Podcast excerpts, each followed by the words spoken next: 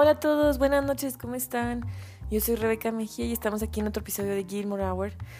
Oigan, la verdad es que yo estaba muy nerviosa porque había algunas fallas técnicas y por un momento dije, no, no voy a alcanzar a hacer el episodio, pero no, sí se pudo y aquí estamos otra vez. Yo estoy muy contenta de compartir con ustedes, con mis Gilmores, con mis Gilmorcitos, no sé, estoy pensando como en un apodo para ustedes cariñoso, pero se aceptan sugerencias. Em, oigan, pues no, eh, no estaba muy segura del tema de esta semana, pero la verdad es que después de escuchar el podcast de I'm All In de Scott Patterson, decidí que teníamos que hablar un poquito sobre quién es y em, em, desentrañar su biografía y algunos eh, datos curiosos sobre Gilmore Girls que él refiere. Y pues la verdad, creo que que van a disfrutar mucho el episodio si es que están escuchando también I'm All In. Que también sale los lunes, por cierto, este podcast. Y pues ya saben, va desentrañando cada episodio de Gilmore Girls. Em, y está interesante la propuesta. Bueno, Rodrigo y yo teníamos algunos sentimientos encontrados que ya, ya les platicaremos. Eh, nuestras impresiones. Pero bueno, sí, por eso me decidí eh, hoy eh, hablar de Scott Parson, ¿no? Para eh, referirnos un poquito a su, a su podcast. Oigan, y pues no sé, platíquenme qué les pareció el podcast de la semana pasada, porque la verdad es que estuve un poquito ausente en redes sociales y pues no, no pude eh, preguntarles mucho, interactuar demasiado, pero por ahí vi que están al pendiente de mí. Muchas gracias em, a Paola, a Estefanía, a Fátima a Mara, a Melanie, Amanda, a Liv, a Rodrigo, por supuesto. Mil gracias por escucharme cada semana y eh, yo de cualquier modo siento que eh, gustó el podcast porque tuvo eh, buen número de reproducciones esta semana y pues muchísimas gracias. Yo la verdad estoy muy contenta de que les guste la, la propuesta. así que bueno, se lo dedicamos a, a Alien. Yo por ahí les compartí las canciones y algunas playlists, pero ya ustedes me dirán si eh, ¿qué, les pareció, no? ¿Cuáles son sus canciones favoritas o artistas o qué, música eh, que, que, aparecen en, en Gilmore Girls ustedes también escuchan? Oigan, pues les digo, Scott Patterson, la verdad es que a mí sí me gustaría que entráramos de lleno al tema porque justamente muchas de las noticias que se están eh, diciendo ahora o que están saliendo sobre la serie es a raíz del podcast, ¿no? Y eh, está bien interesante, yo creo que me voy a tratar de dar el tiempo como de eh, referir un poquito cada semana si gustan, como los em, puntos clave que hubo o puntos centrales que hubo em, en el podcast de Scott Patterson, eh, para que también se animen a escucharlo.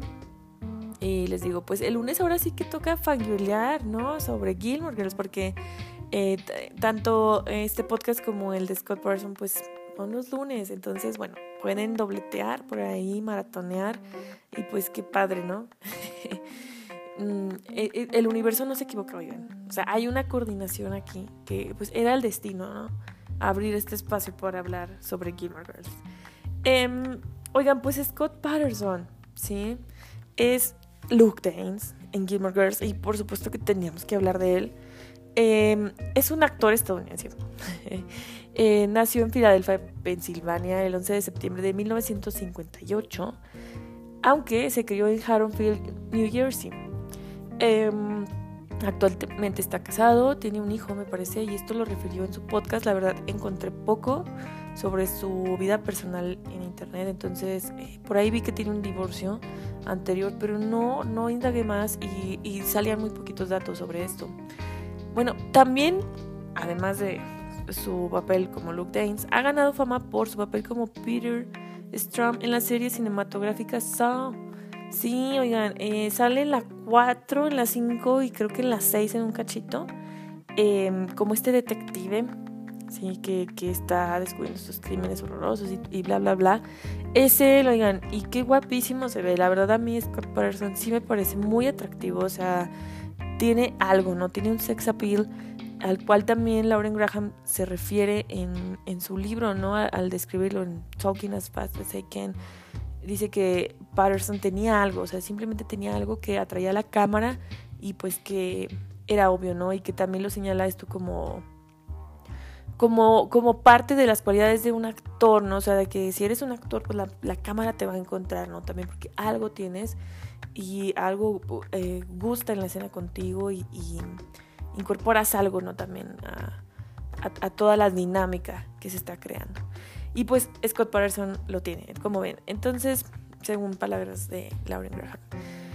Bueno, sus estudios eh, comenzaron en literatura comparativa en la Rogers University, aunque los dejó antes de graduarse porque estaba persiguiendo otro sueño, eh, otra pasión que es el béisbol. De hecho, sí fue jugador profesional en los equipos de New York Yankees, los Atlanta Braves, los Angeles Dodgers y los Texas Rangers entre los años de 1980 y 1989. Sí tuvo una trayectoria considerable, ¿no? O sea, casi 10 años. Em, y pues la verdad es que, o sea, en la entrevista que yo escuché, que ahorita les paso, ya saben, las fuentes para que ustedes también las eh, escuchen o lean cuando tengan tiempo pues, o sea, Scott Patterson me transmitió que fueron muchos factores eh, los que le llevaron a, dejar el béisbol, ¿no? Eh, o sea, por un lado, pues, em, algunas lesiones, a lo pesado de, de la carrera como deportista también, o sea, como que si no logras el estrellato en cierto tiempo, ya no lo lograste. Y eh, no porque seas malo, sino porque también pues hay como cierto em, digamos, se, se traza una carrera contra el tiempo, ¿no? O sea, vas contra el reloj y pues sí, no fue una decisión fácil para él. Él, él, la refiere como, pues sí, o sea, de las más difíciles de su vida y pues que marcó un antes y un después, ¿no? O sea, tanto para todo, o sea, para su identidad, para saber qué quería hacer, a qué dedicarse y pues no fue nada fácil, aunque sabía que era una decisión que tenía que tomar y que no se arrepiente, por supuesto, eh, pasado el tiempo, ¿no? Pero que en su momento, o sea, le trajo como pues cierta crisis, ¿no? Y que pues es natural después de haberse dedicado tanto tiempo a, a otra carrera. Eh, luego de eso, eh, viajó casi tres años por Europa, en donde hizo teatro y también algunos empleos informales que le permitían costear eh, vida allá, ¿no? Em, vivió en varios países, se refirió a Francia, Bélgica, Alemania, a Reino Unido. Y pues, no, imagínense qué padre, o sea, es interesante, ¿no? O sea, fue una etapa interesante para él como actor, para reencontrarse también a sí mismo como persona. Y luego decide eh, mudarse a Nueva York, ¿sí? Después de este tiempo, esto es, digamos, a principios de los 90, sí, como por ahí del 93, 94. Y es cuando ya comienza sus estudios de manera seria como actor con preparadores como Robert Lewis, ¿sí? quien es un actor, director y profesor de interpretación eh, muy famoso, ¿sí? es em, este influyente eh, fundador del Actor Studio de Nueva York. Y pues sí, entonces de ese calibre es la preparación de Scott Patterson. Y está bien curioso porque él describe que sí se sentía una energía actoral, así lo dice él, diferente en Europa a Nueva York, fíjense. Em, en Nueva York dice que sin duda era mucho más electrizante, o sea que era increíble ver a más de 100 actores haciendo fila para audicionar en el teatro. Así lo recuerda él. Y eh, digamos, todos igual de buenos, de altos, de guapos, de guapas, delgadas, no sé, o sea, bellas, y con muchísimo talento. O sea, que de verdad había gente con. O sea, era una competencia tremenda. Y que él no sabía, o sea, como. Eh, digamos que dijo, no, o sea, esto me lo tengo que tomar en serio y hay que resaltar y hay que al mismo tiempo eh, pulir las cualidades que uno como actor tiene, ¿no? Entonces está bien interesante para, para aquellos que les interese como esta parte actoral y escucharlo a él, escuchar su podcast también en esta parte es, es bien interesante, ¿no? O sea, yo creo que personas dedicadas a esto lo disfrutarían muchísimo más. Entonces, pues sí, él recuerda como, como esta energía, ¿no? Y esta adrenalina constante de audicionar en Nueva York. Y bueno, por ahí se atravesaron algunas eh, eh, audiciones, entre ellas la de Gilmore, la de Gilmore Girls y pues ah, ya saben, de ahí todo cambió, o sea, eh, más adelante me voy a referir a esto, pero eh, marcó gran parte de su carrera. Como ya sabemos, eh, casi todos lo conocemos más bien por su papel de Luke Danes. Y sí, bueno, está en, sus trabajos en Soul, em, pero también em, pues en Aliens in America, que es otra serie de televisión. Aunque pues sí, o sea, como estrella invitada lo tenemos en poquitos en poquitos shows. Está por ahí un episodio en Will and Grace, en Seinfeld incluso, y en Island Nation, como la ven. Entonces sí, sí hay algunos trabajos actorales por ahí en los que podemos ubicar a Scott Patterson, pero no es a lo único que se dedica. Sí, también se dedica em, a otras cosas. Por ejemplo, él es empresario. Sí, tiene su propia compañía distribuidora de café desde el 2017, aunque refiere que el trabajo previo fue de muchos años, ¿sí? y su compañía se llama Scotty P.S. Big Mac Coffee. En sus propias palabras, eh, esta compañía está dedicada a encontrar los mejores cafés alrededor del mundo y distribuirlos a un precio justo. ¿Sí? En sus palabras dice, amamos el café y sabemos que tú también lo amas y creemos que el café debe fluir constantemente por la gran taza que es la vida eh, que se conforma de grandes memorias. ¿Cómo la ven? Algo así. Esto lo pueden consultar incluso en la página de oficial de Scott Patterson que luego yo se las estaré pasando por ahí en redes sociales porque hace muchísimas cosas, ¿de acuerdo? O sea, vende su café y hay muchísimos estilos, o sea, hay este café unicornio incluso, por ahí veo arcoíris así como de sabor, eh, de sabor, de diversos sabores, no sé, vainilla, o sea, tiene un montón de cosas. La, las bolsitas sí están como de distintos precios, o sea, hay desde 10 dólares hasta 50 dólares. Entonces, bueno, ahí se los dejo a a su decisión, pero eh, eh, si quieren, pero tiene su compañía, no sé, eh, hay todos, hay gorras, hay tazas, hay este cafeteras, muchísimas cosas que también vende, entonces es interesante, tiene su empresa. Además de esto, es músico, escribe e interpreta, ¿sí? y ha estado escribiendo canciones desde que era adolescente. Y él mismo refiere que más o menos ha compuesto alrededor de 900 canciones. Y tiene algunos sencillos como Haha Song, Forgetting Hero, Cell Phone. Y por ejemplo, la primera debutó eh, como la número uno en la lista de iTunes Indie Rock. Estuvo por ahí varias semanas. Sí, esto alrededor del 2016. Luego vino EP Revolution, que fue lanzado en 2017 y, y Scott, bueno, con esto actuó en, 27 shows. ¿sí? Agotó entradas en la costa este y oeste en ese verano. ¿Cómo la ven? Entonces es reconocido por sus trabajos musicales. Sí, ha grabado recientemente tres nuevos sencillos que se lanzarán en este año. Y si no me equivoco, eh, la canción que se escucha al inicio de I'm de I Wanna Kiss You More, bueno, esa, es de él. Entonces, bueno, como ven, pues tiene mucho talento este señor. Este, sin duda es un personaje o sea, es un tipo, no sé, ahora que lo escucho a él en vivo y como en su podcast empiezas como a familiarizarte como con la persona un poquito. Y es, eh, a mí me cae muy bien, o sea, es, interesante, ¿no? Es interesante su perfil, sin duda eh, algo tiene, o sea, de que tiene estrella, la tiene, sin duda alguna. Y pues les digo, I'm all in. Ahorita todavía, este, como dice Rodrigo, todavía tienen chance de ponerse al corriente con, con este gran podcast. Eh, van desentrañando uno a uno los episodios. Eh, yo les decía que Rodrigo y yo tenemos impresiones que ahora eh, coinciden porque generalmente a veces no tenemos las mismas opiniones o no nos gusta lo mismo o no percibimos lo mismo a la primera este, que el otro sí percibe y es bien interesante. A mí por eso me encanta platicar con él y fangirlear con él porque vemos las cosas de, diferente manera. Pero en cuanto al podcast, sí tuvimos algunos comentarios en los que coincidimos. En, la verdad es que mm, es un podcast largo, dura como dos horas aproximadamente cada episodio. En algunos incluso tuvieron que cortar porque se pasaron con, lo, con el tiempo de los invitados. La verdad ha estado padrísimos los invitados. Em, estuvo Maury, estuvo eh, Madeleine. digo los verdaderos nombres. Sí, estuvo Michelle sí. Pero Shangon, que es Kirk, Michelle pues es Janik Truesdale.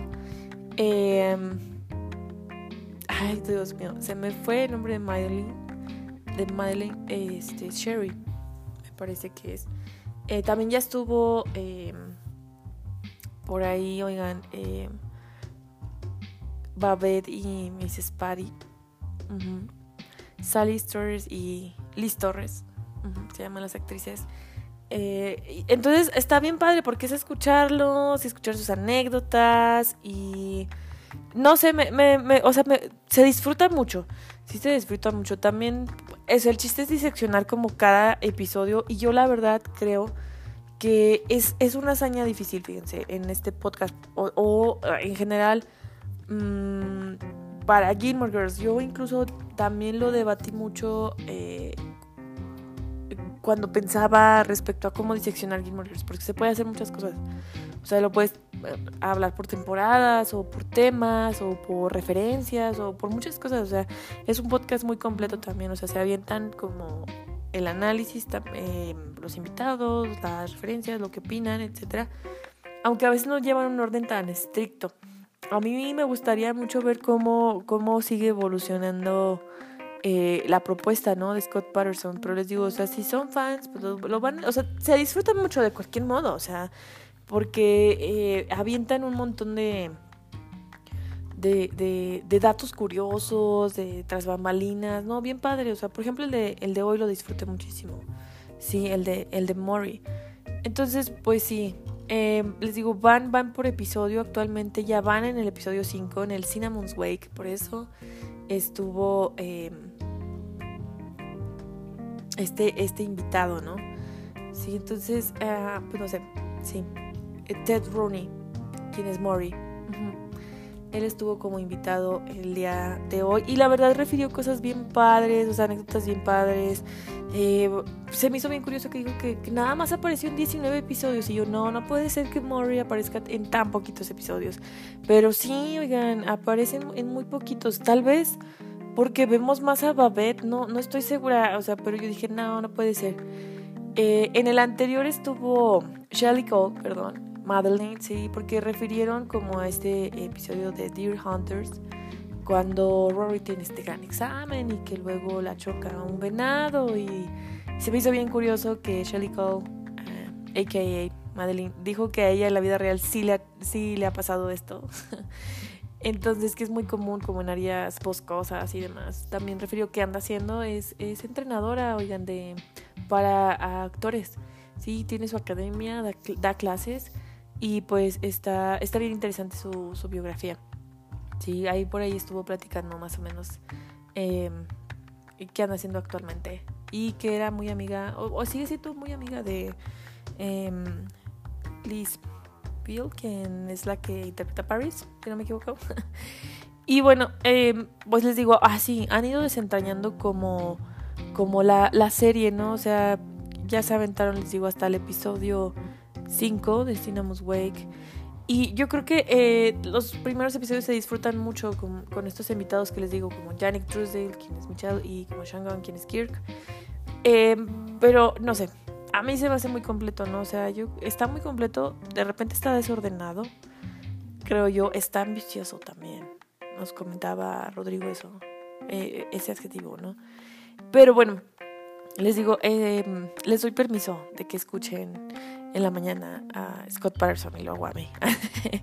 Porque los lunes pues ya definitivamente son para Gilmore Girls. Y bueno, hablando de eso, ahora sí, vámonos con algunos datos ya rápido para terminar con Scott Patterson respecto a Gilmore Girls, porque, por ejemplo, su audición, sí, él da eh, muchas referencias bien curiosas, porque bueno, le hablaron para este personaje, su agente, y le dijo, es, eh, un, es un papel chiquito, eh, me parece que es el dueño de un restaurante, y creo que están probando química para actores eh, a ver cómo, cómo reacciona con, con, la protagonista, aunque no vas a estar con ella, pero me parece que es como algo así. Y ya, pues total le pasó el guion y era el guion del piloto, sí, en este encuentro en que efectivamente Luke y, y Lorelai este, se ven en la cafetería y demás, que fue lo primero que grabaron y fue lo, eh, lo primero que aparece en la serie, ¿no? Y se me hace bien curioso porque Scott Person la verdad es que refiere que sí, pues a cada audición que va está nervioso siempre, pero eh, le tranquiliza si tiene estudiado el personaje eh, eh, y el guion, un poco eso y un poco que también a veces trata él de actuar, también como si no le importara demasiado, o sea, como que eh, trata de no verse muy desesperado para los papeles y como verse tranquilo y natural y que también esto gusta mucho como en las, en las pruebas, ¿no? En las audiciones. Y bueno, él dice que había un error en el guion, oigan, porque em, en algunos párrafos los diálogos se referían a Duke. y eh, entonces él decía, no, pues es que yo nada más preparé a Luke porque las la primera lectura de sus líneas gustó mucho y era como, sigue, sigue, ¿no? Y, y él así de, no, pues es que es otro personaje y no lo preparé. Y a mí me dijeron nada más para Luke. Y luego, pero es que todas las líneas son de Luke. Y luego, ah, no, pero es que aquí dice Duke y yo pensé que era otro personaje y, y no sé qué. Y entonces, ay, no, discúlpanos, eh, no lo puedes repasar y mañana vienes otra vez. Y bueno, sí, está bien, mañana vengo. Y como ven, entonces pues ya fue. Y él dijo, ay no, buena señal, ¿no? Porque me hablaron y de cualquier modo reconocieron el error. Y entonces al, día siguiente fue otra vez, audicionó ya por completo. Y eh, gustó su personaje, le hablaron para el piloto y él dijo, esta es la verdadera audición. O sea, ahora sí viene lo bueno, probar la química con Lauren en pantalla y vamos a ver qué pasa, ¿no? Entonces vino, la, vino el piloto y em, la prueba de química con Lauren salió bien.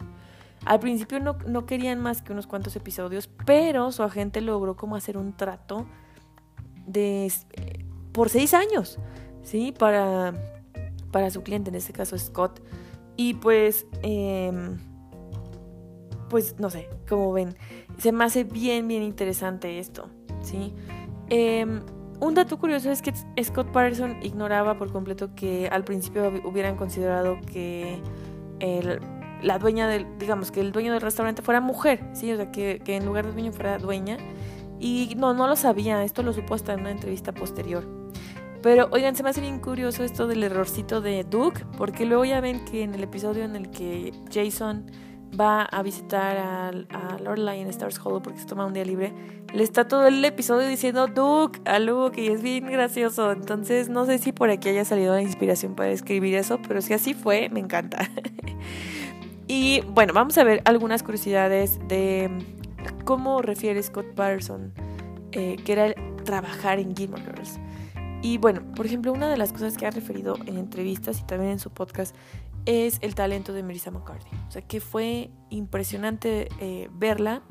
Sí, que incluso algunos actores eh, del crew fueron a verla en unas obras de teatro, unos monólogos y que quedaron impactadísimos por eh, cómo podía crear y manipular personajes.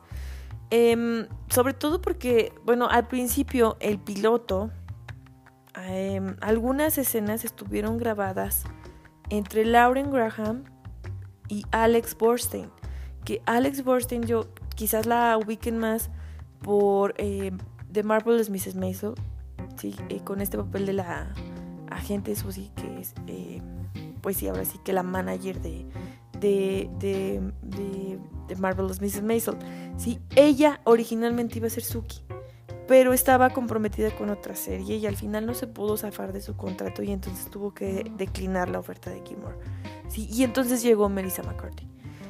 Y muchos estaban al principio preocupados porque decían, híjole, es que se nos va una gran actriz. O sea, Alex Borstein era como para resaltar mucho el material de comedia y sostener el, el guion y demás. Y se me hizo bien interesante, ¿no? Como, como esto también pesa mucho. Eh, a pensar, ¿no? O sea, los actores, la interpretación que le van a dar, que, que se vea cómico pero no forzado y demás. Pero bueno, el talento de Melissa McCarthy fue de las primeras cosas que Scott Patterson notó y por eso no se sorprendió nada cuando la vio triunfando como una gran estrella en Hollywood.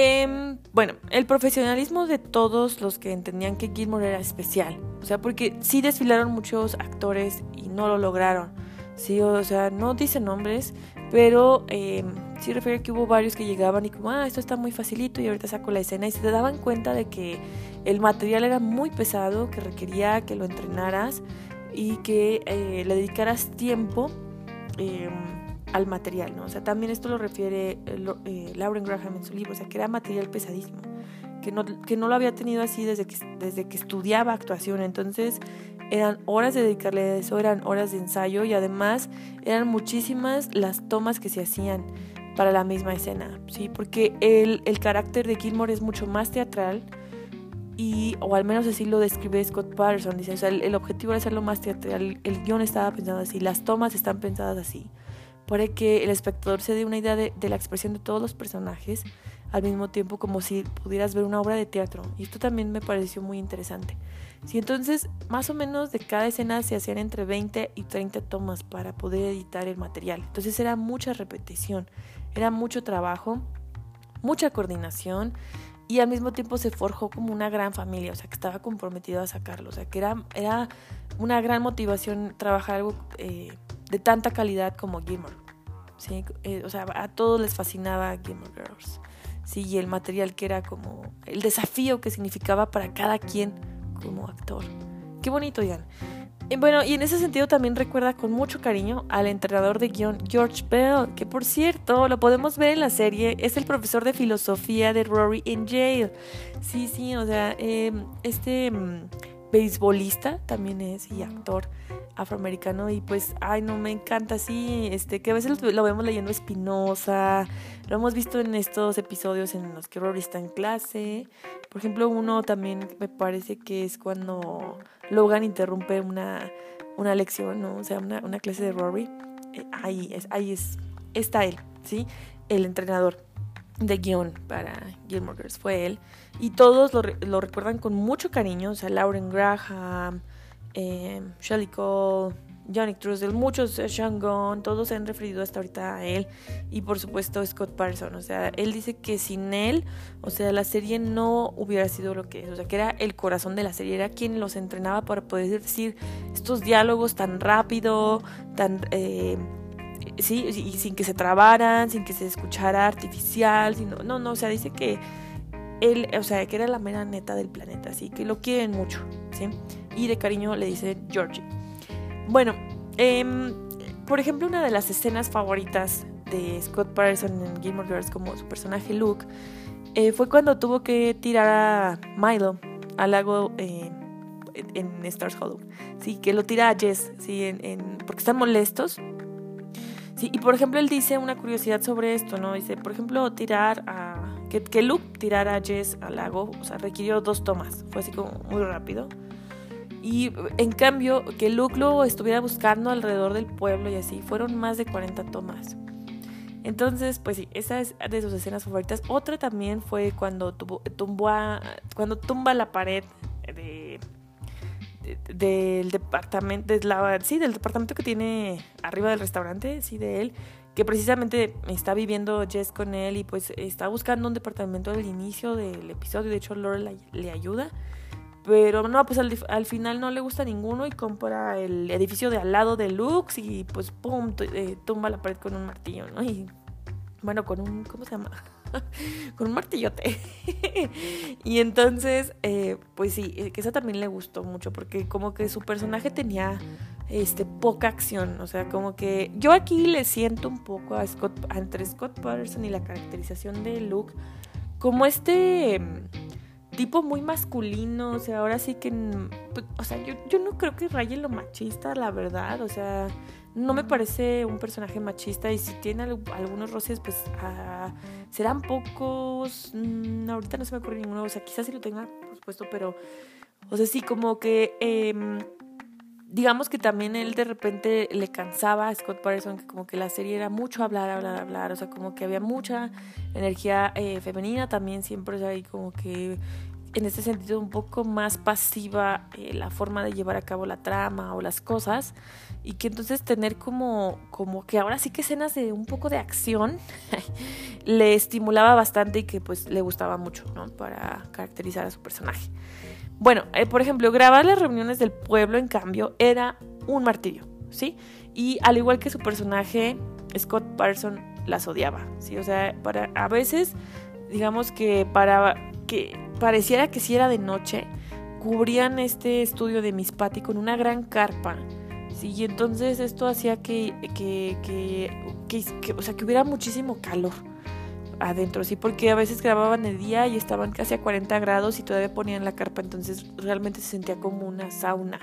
y pues eh, no era el único en quejarse, todos se quejan y yo la verdad no lo hubiera notado, ¿eh? O sea, si no es porque dicen, yo no hubiera notado absolutamente nada, yo veía a todo el mundo súper normal, tranquilo, cómodo y a gusto, o sea, me sorprendió mucho este dato, ¿sí? Pero incluso Scott Patterson a veces le sugería a Amy eh, que Luke no quería ir a las reuniones, que, no le gustaba, que se fastidiaba, que se quería ir de pesca, que esto también lo vemos en un episodio y que bueno, sí, algunas ideas sí las tomaba en cuenta Amy para el guion y para caracterizar a Luke. Entonces, no sé, está bien, está bien híbrido ahí. Eso es que no es cualquier cosa, ¿no? Dedicarle tiempo al personaje y como también como tú vas reaccionando como actor a algunas cosas. Está bien interesante esto, ¿no? Al menos en el ejemplo con Scott Patterson. Bueno, sí tenía una gran química, pasando a otro dato, con Lauren Graham, ¿sí? Dentro y fuera de la pantalla. Y eh, bueno, pero al igual que sus personajes, también tenían desacuerdos. De hecho, por eso también pueden encontrar ustedes como en, en internet algunos eh, rumores o artículos que refieren a esto, a que no se llevaban bien o así. Pero no es tanto eso, al menos Scott Patterson no lo dice así. Él dice que se sentía con Lauren en una amistad muy especial, eh, casi casi como una hermandad. O sea, tenían sus desacuerdos, pero se llevaban muy bien y tenían mucha química y estaban conscientes ambos de la química que creaban para los personajes y su prioridad siempre fue como eh, hacer un buen trabajo que complaciera a los fans eh, para esto, ¿no? Y yo, por ejemplo, un dato que aventó en su podcast hace poco fue precisamente que los dos estaban muy nerviosos, ¿no? Para eh, filmar su primer beso entre Luke y Lorelai y pues como los dos lo trabajaron bastante y así. Entonces es, está bien interesante, ¿no? Y cómo se trazan dinámicas con, con, los compañeros de trabajo cuando se trata de la actuación y pues él refiere que con Lauren Graham em, siempre hubo mucho afecto y cariño. Bueno, además de su gran amistad con Lauren, también la tuvo con eh, Michelle Winters, quien es Taylor, y que en realidad todos este, lo admiraban mucho, todos lo refieren como un actor a la vieja escuela, a la vieja usanza, con las viejas técnicas y que lo domina, o sea, que lo tiene todo, que tiene el talento de eh, hacer un personaje detestable de manera impecable y pues en este sentido todos lo quieren mucho porque difiere mucho de, del personaje que interpreta también, o sea, es, es, además de un actor talentosísimo, es muy buena persona y es, es un gran amor, entonces eh, todos se han referido con mucho cariño a él, especialmente Scott Patterson. Además de él, tiene muy buena amistad con Sally Struthers, quien es Babette, con Liz Torres, quien es Miss Patty, y con Sebastian Bach, quien es Jill. Entonces, sí. Y pues en general dice que, o sea, que con todos, que también de repente en algunas temporadas convivía más con unos o con otros, pero que en general todos se llevaban bien. Sí, todos eh, hicieron una buena amistad. Aunque claro, ya luego de que acabó la serie, pues todos se dispersaron y así, pero que en general siempre ha quedado un gran cariño y afecto entre todos. Bueno, usaba sus jeans y sus zapatos. Realmente para el vestuario de Luke solo le cambiaban las camisas de franela. Y pues vivía muy cerca del estudio. Eso le daba muchas comodidades. O sea, eh, negociaba varias cosas, como por ejemplo no llegar tan temprano al estudio a grabar. O no grabar tan de madrugada.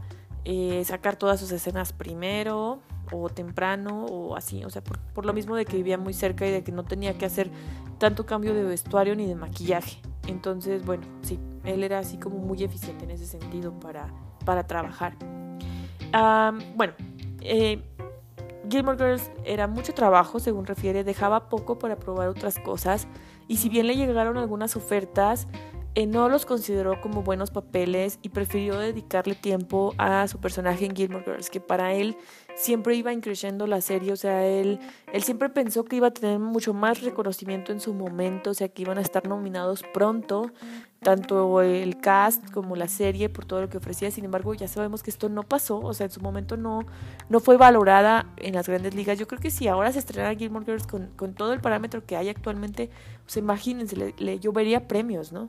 Y que, y que fuera, o sea, con el discurso actual que hay, a lo mejor un poquito pues, igual, o sea, y en cambio el reconocimiento vino después y aún así, o sea, esto nunca desanimó a nadie, o sea, todos estaban convencidos de que lo que estaban haciendo era un gran trabajo.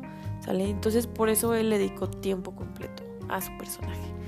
Bueno, eh, sí recuerda que también hubo una gran diferencia en el show cuando el team eh, Paladino eh, lo dejó, sí, en la séptima temporada, así que Amy Sherman, Paladino y su esposo se, se fueron Este, también recuerda con mucha admiración y cariño a, a Amy, o sea, ella dice que era una mujer que es, pues, o sea, que sigue, que era y sigue siendo una mujer tenaz, o sea, que, que, siempre defendió sus ideas, siempre defendía lo que quería hacer, cómo lo quería hacer, cómo lo quería representar en escena, que en este sentido ella era única e irreemplazable, o sea, y que lidiaba con muchas cosas a la vez, con muchos niveles de presión a la vez, pero que también supo irse cuando eh, vio que eh, trabajaba hasta el cansancio y que ya no era valorada eh, por, la, por la compañía. Y entonces, este, que también en ese sentido admiró mucho su, su dignidad, pero que para ellos fue como una gran pérdida, o sea, el ambiente cambió, o sea, en 180 grados para todos, entre todos también, o sea, sí seguían siendo buenos amigos y todo, pero todos estaban en una constante incertidumbre, o sea, ¿qué va a pasar con mi personaje? ¿Qué va a pasar con mi historia? ¿Qué va a pasar con mi ingreso? O sea, que hubo mucha tensión, mucho estrés para todos en, esa temporada. Y pues eh, Scott Patterson también dice que ya había firmado contrato para la octava temporada de Gilmore Girls, ¿sí? Cuando le avisaron que el show estaba cancelado. Y que pues bueno, ya, esto fue un gran shock, o sea Em, nada más recibió una llamada de su agente y pues todo quedó como, o sea, pum, ¿no? O sea, en, pausa, quiso ir otra vez al estudio para despedirse de quien pudiera, reencontrarse con algunos, pero todos estaban como muy decepcionados y, muy tristes en su momento y bueno, pues ya todos siguieron su camino, digamos.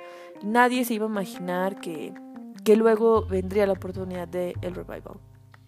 Em, y esto, bueno, lo refiere en una entrevista del 2015 que la dio en, en un podcast que se llama eh, Gilmore, Gilmore Girls, si no me equivoco, se los voy a compartir, está bien padre, creo que ya se terminó su emisión, pero fue súper famoso, ¿no? En, en habla inglesa.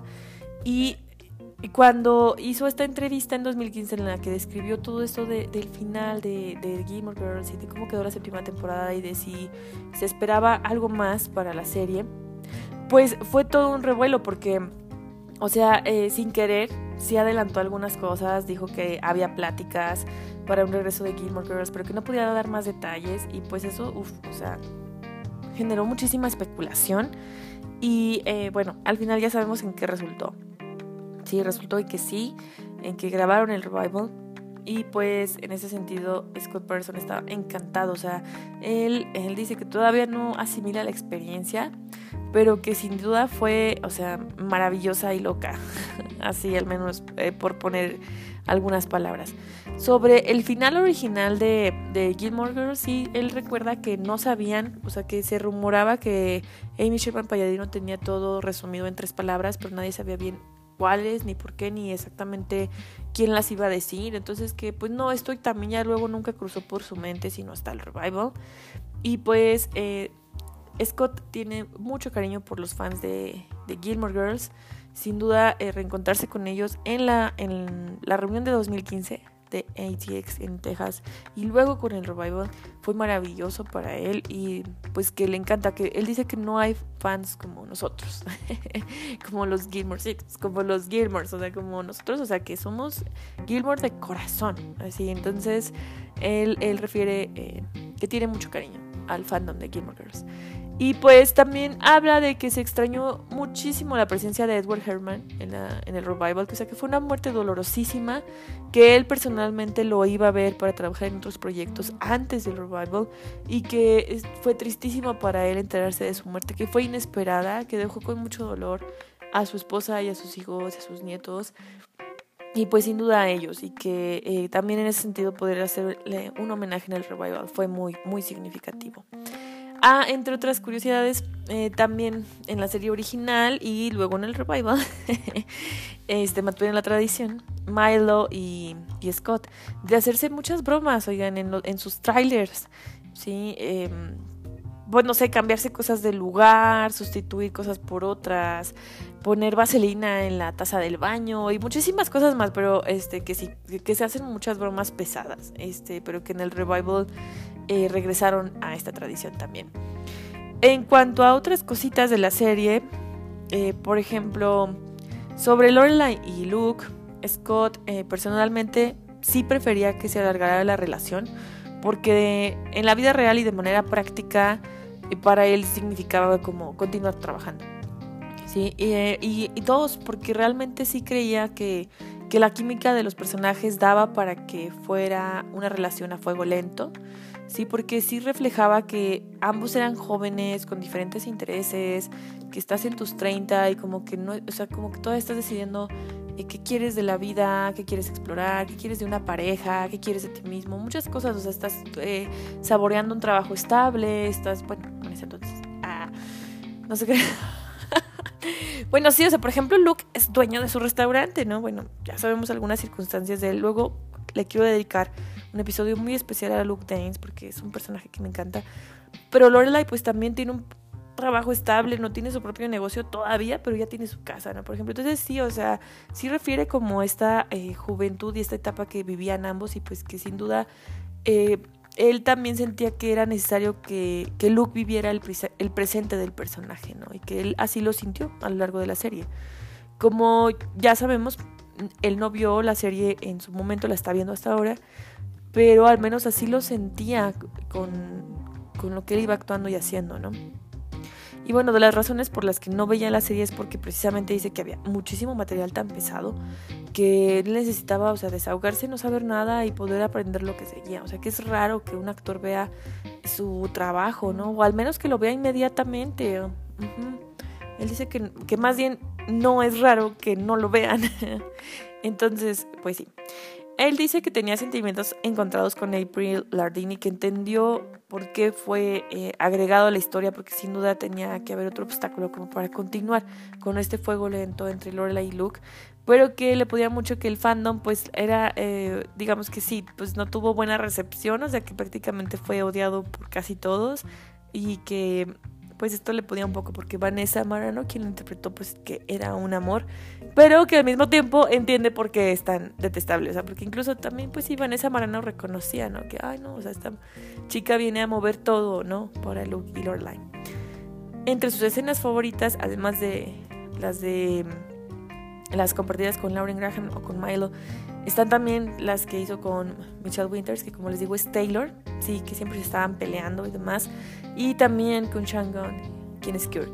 También con ellos disfrutaba mucho em, las escenas em, con sus compañeros. Y pues sí, como les digo, se encuentra poco con sus ex compañeros de trabajo. Realmente el encuentro ha venido ahora a raíz de su podcast. Y pues qué padre, ¿no? Les digo, sí es un deleite como que escucharlos por ahí. Oigan, y por último, pero no menos importante, Scott Patterson es Tim Dean. Sí, es Tim Dean. él dice que para él Jess es obviamente el equivocado, o sea, es la mala relación que se tiene que tener para madurar y que Logan simplemente eh, le cae mal, o sea, que no le gusta y que no. Entonces Scott eh, es Dean y contrario a algunas opiniones como de que esto de que Dean es como muy este, posesivo, em, que es un poco patética la devoción que tiene hacia Rory y todo esto, Scott en cambio lo ve muy romántico. ¿Sale? Y, y, él dice, no, o sea, es como el, el romance, pues entonces, ¿qué onda? Ya no existe el romance. Y yo creo que aquí el actor toca algo bien interesante, que es la cuestión de perspectivas. Es lo que les digo, o sea, uno puede ver a Gilmore eh, de, muchas formas y también ahora, eh, pues todo se está revisitando, ¿no? De cierta forma con em, la mirada feminista o con la mirada de, género, también hacia la literatura, el cine, las series. Y pues las series eh, viejitas no han sido la excepción. Simplemente también, por ejemplo, eh, todo el revuelo que causó Friends a nuevas generaciones, ¿no? Que decían que la serie era violenta, sexista, machista eh, y pues como que de más, ¿no? Sí, o sea, que, que realmente era como, pues no, o sea, como, ¿por qué ven eso? yo luego a mí me pasó que sí, algún, algunas cosas ya luego no las disfruté, ya luego no, no me picaron igual con Friends, pero por ejemplo disfruté muchísimo la reunión, o sea, recordar a la serie en su momento, me gustó mucho verla con las nuevas narrativas que pudiera uno retomar para criticarla, pues es otro ejercicio, ¿no? Sin duda que, que yo pues sí de plano como que dije, ok, sí me la cambia, sí me la cambia si la empiezo a ver así. Pero bueno, em, no sé, les digo, lo mismo pasa para, para Gilmore Girls. ¿sí? Por ejemplo, para Scott Patterson, Dean es un romántico, ¿no? O Luke eh, también es una persona que requiere acción, que requiere como... Eh, pues sí, demostrar cierta masculinidad también, y, y, qué tipo de masculinidad, ¿no? ¿Qué tipo de hombre? Entonces, no sé, les digo, está bien interesante, está bien interesante su, su perspectiva. Y pues sin duda nos habla de que, de que cada cosa tiene su tiempo y de que también este, pues cada cosa va a ser vista de acuerdo a su presente, ¿no? Entonces eh, está muy muy interesante. Eh, como ven este recuento con Scott Patterson. Yo espero que no se me haya pasado nada. Creo que no. Creo que no. Em, pero les digo, les recomiendo su podcast y yo por ahí les estaré pasando algo de la música de Scott Patterson también. Y este eh, podcast de Gilmore Girls por ahí se los, se los compartiré para que lo escuchen. ¿Sale? Entonces, esto ha sido todo por el podcast de hoy. Muchas gracias por haberme escuchado. Eh, les mando un abrazo a todos y que tengan un excelente inicio de semana. ¿sí? Nos escuchamos la próxima semana sin falta aquí en Gilmore Hour. Ya saben que estamos en todas las redes sociales. Bueno, no es cierto, nada más en Twitter y en Instagram. Arroba Gilmore Hour. ¿Sale? Em, hasta la próxima.